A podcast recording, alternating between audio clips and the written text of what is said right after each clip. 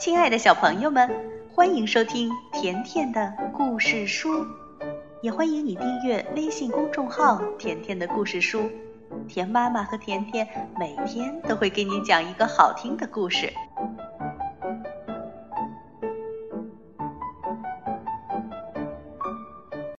小朋友们，今天我们来讲一个关于狐狸和仙鹤的故事。你还记得甜妈咪告诉过你？什么是伊索寓言吗？伊索是哪个国家的人呢？你可以通过微信告诉田妈咪。好了，故事开始了。狐狸和仙鹤已经认识很久了，他们相处的似乎也很融洽。于是有那么一天。狐狸邀请他的仙鹤朋友来家里吃饭，这可是一顿相当特别的饭。为了戏弄客人，狐狸只端上了一盘非常非常稀的汤，而且呢，汤被盛在一个很浅很浅的大盘子里。狐狸把汤。放在桌子上，然后伸出舌头，轻而易举的就舔光了盘子里的汤。可是仙鹤呢？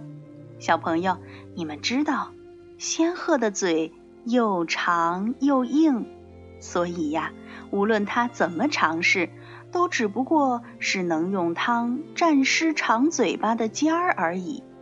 狐狸说。哦，真不好意思，看来我的食物不太合您的胃口呀。仙鹤很生气，可他什么也没说，就这么空着肚子来，又空着肚子离开了狐狸的家。第二天，狐狸惊讶的收到了仙鹤的邀请，仙鹤请狐狸去自己的家里。共进午餐。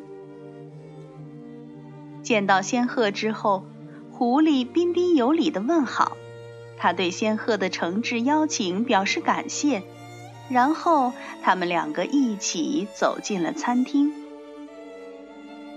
只见仙鹤用一个又高又细的瓶子盛了他准备的食物，可是呢，因为瓶口太窄。瓶子又太深，狐狸只能舔舔瓶子的外面，根本尝不到里面的美味。享用完美餐之后，仙鹤对狐狸说：“哦，狐狸先生，我不会道歉的，这就叫一报还一报。”好了，小朋友，今天的寓言故事就讲到这儿了。如果你想收听甜妈咪讲的更多故事，那就来订阅微信公众号“甜甜的故事书”。再见吧。